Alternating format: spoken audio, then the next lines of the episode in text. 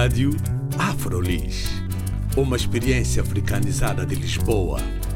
Rádio Afrolis.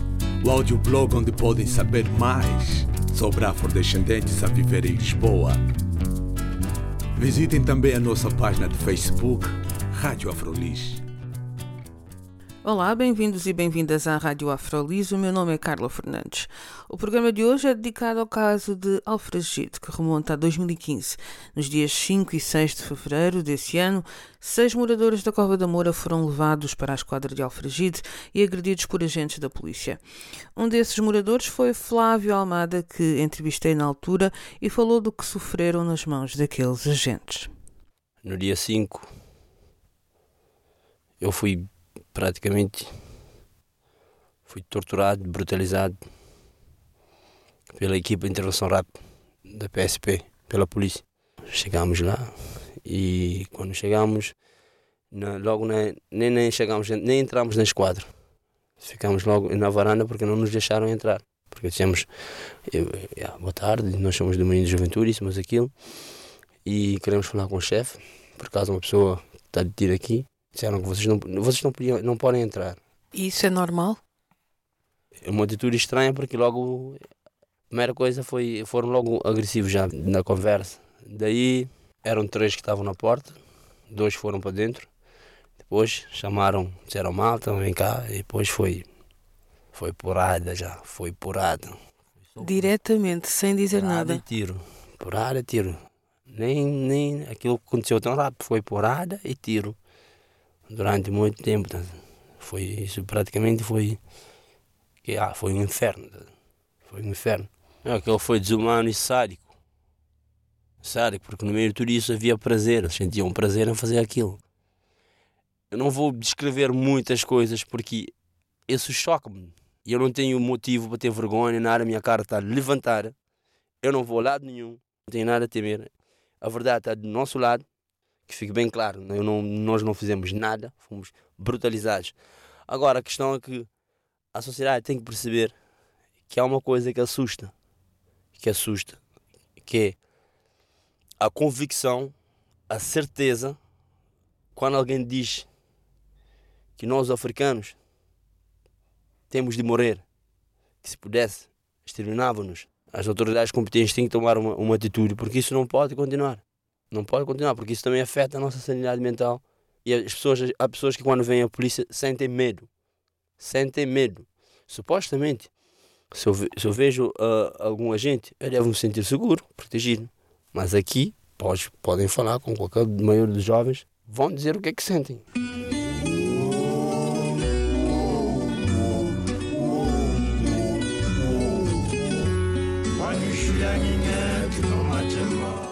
17 agentes acabaram por ser acusados de sequestro, tortura, racismo, coação e falsificação de provas.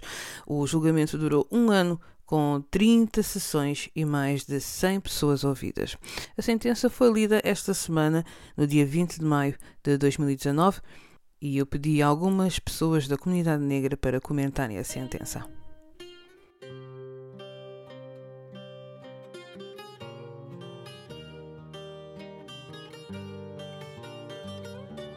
Socióloga Cristina Roldão fala-nos dos pontos positivos desta sentença.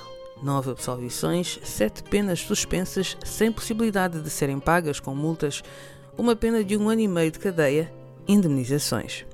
São pontos positivos, ainda que leves, houve condenações e, portanto, a impunidade não foi total.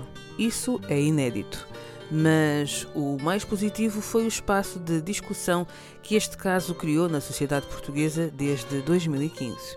O quanto ele contribuiu para o desenvolvimento da capacidade de organização dentro do movimento negro e antirracista, mas também de alianças. O quanto a coragem dos envolvidos nos inspira e inspirará outros que venham depois de nós a não baixar a cabeça, a resistir não só pela vitória, mas pela dignidade em si mesma. Quanto aos pontos negativos, Cristina Roldão menciona a queda de duas acusações de racismo e tortura. Diz que é um sinal para toda a sociedade e para os negros em particular, mesmo perante o mais evidente dos casos, perante a forte mobilização social, cobertura mediática e vigilância internacional, as nossas instituições preferiram negar a existência do racismo e de práticas de violência desumana. Este foi um caso que teve uma grande atenção, mobilização e investimento, e se assim não foi possível obter justiça, como será quando forem, entre aspas, os putos do meu bairro? Deixa aqui a questão Cristina Rodão.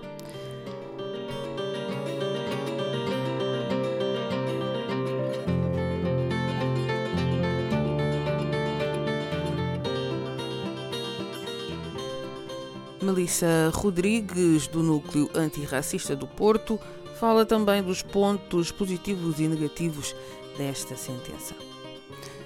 Começa por dizer que o facto de ter chegado a tribunal com as acusações iniciais de racismo e tortura e de ter sentado no banco dos réus polícias de uma esquadra de periferia de Lisboa foi histórico, no sentido em que deu muita esperança às vítimas, aos ativistas, às pessoas racializadas que veriam neste caso uma possibilidade de mudança de paradigma na justiça e a qualquer pessoa consciente do racismo que existe nas instituições policiais.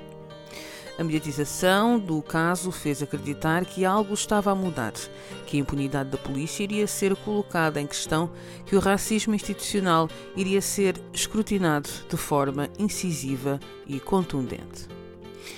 Continuando, falando agora especificamente dos pontos positivos desta sentença, diria que a condenação de parte dos polícias da esquadra de Alfragide e o facto de ter ficado provado que mentiram, que agrediram que falsificaram documentos e que encobriram os crimes uns dos outros. Outro ponto positivo parece-me ser a mediatização do caso.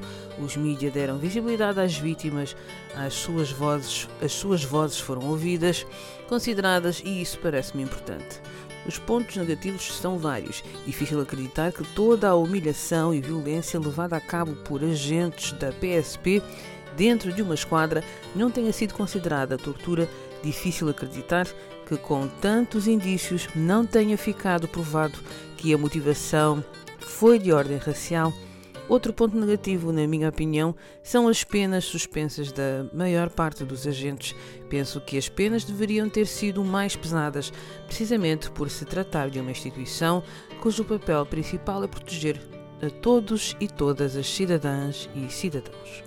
Ao caírem por terra as acusações de racismo e tortura, a esperança de que algo poderia ser diferente ficou bastante comprometida há uma descredibilização do testemunho da pessoa vitimizada, o que se traduz numa impunidade de quem agride, e isto pode fazer com que muitas pessoas que sofrem ou sofreram atos racistas tenham medo de denunciar.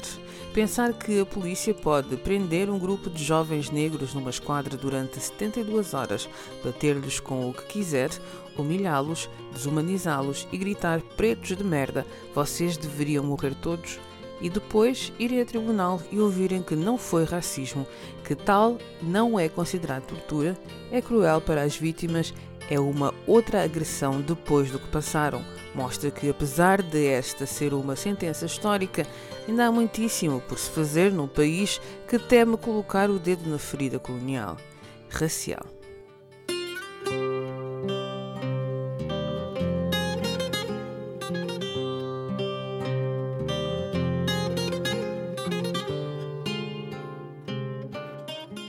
José Semedo Fernandes, um dos membros da equipa de advogados dos ofendidos, diz o seguinte: que os pontos positivos são o sentimento de esperança transmitido às comunidades, que justiça também existe para elas. Também a mensagem passada para as forças policiais de que a impunidade não é absoluta. Falando dos pontos negativos, ele aponta que as penas poderiam ter sido mais duras e fala também do facto de os crimes de tortura e tratamentos degradantes baseados no ódio racial terem caído. O seu sentimento foi de um dever parcialmente cumprido. Não foi a justiça que desejava, mas sim a justiça que exigia.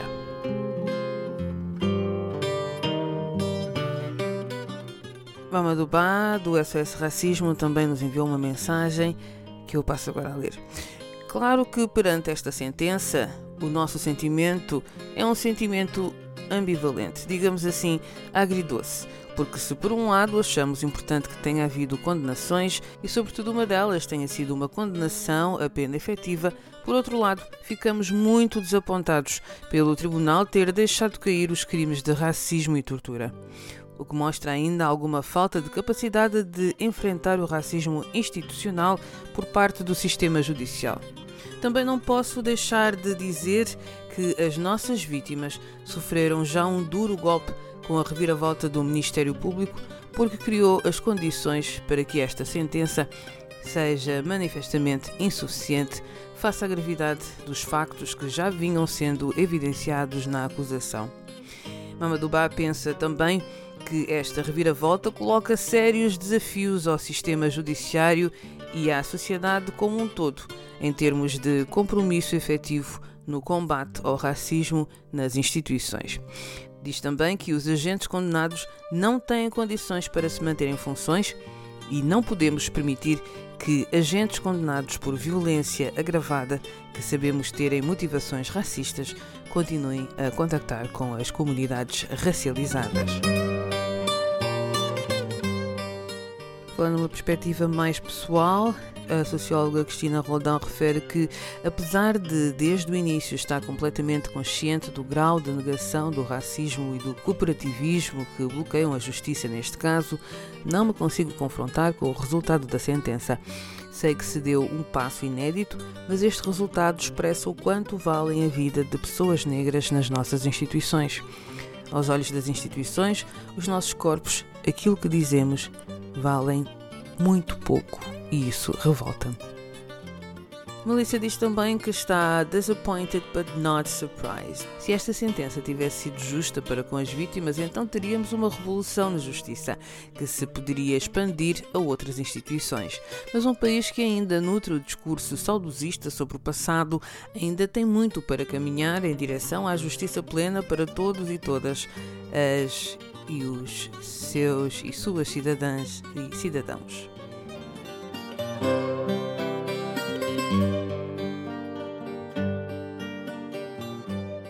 Um comentário para as vítimas perante este cenário em que muitos ativistas antirracistas se mostraram insatisfeitos com a decisão do tribunal.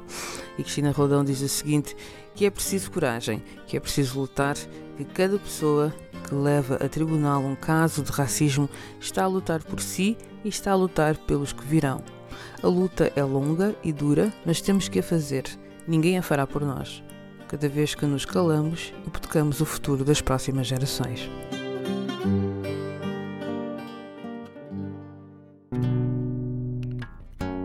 O julgamento durou um ano, com 30 sessões e mais de 100 pessoas ouvidas. Como este caso tem vários pormenores e interessa acompanhar muito mais, aconselho a ler alguns links que nós deixamos na página. Eu não queria acabar o programa sem dizer que eu senti-me agredida e senti um desespero enorme por mim, pelos meus filhos ao ler a sentença e ao ver que as acusações de tortura e racismo tinham caído. Ou seja, ao confirmar mais uma vez que as vidas dos corpos negros importam menos, podemos ser agredidos, violentados perante os olhos da sociedade, que no final nem o reconhecimento de que essa agressão aconteceu merecemos. Ouvir estas vozes deu-me algum alento, lembrou-me que a luta continua e que temos pessoas corajosas que continuam a denunciar e a afirmar a sua dignidade. Agradeço a todos que participaram neste programa e a todos que estão na luta antirracista e pela humanidade. Meu nome é Carla Fernandes. Até à próxima.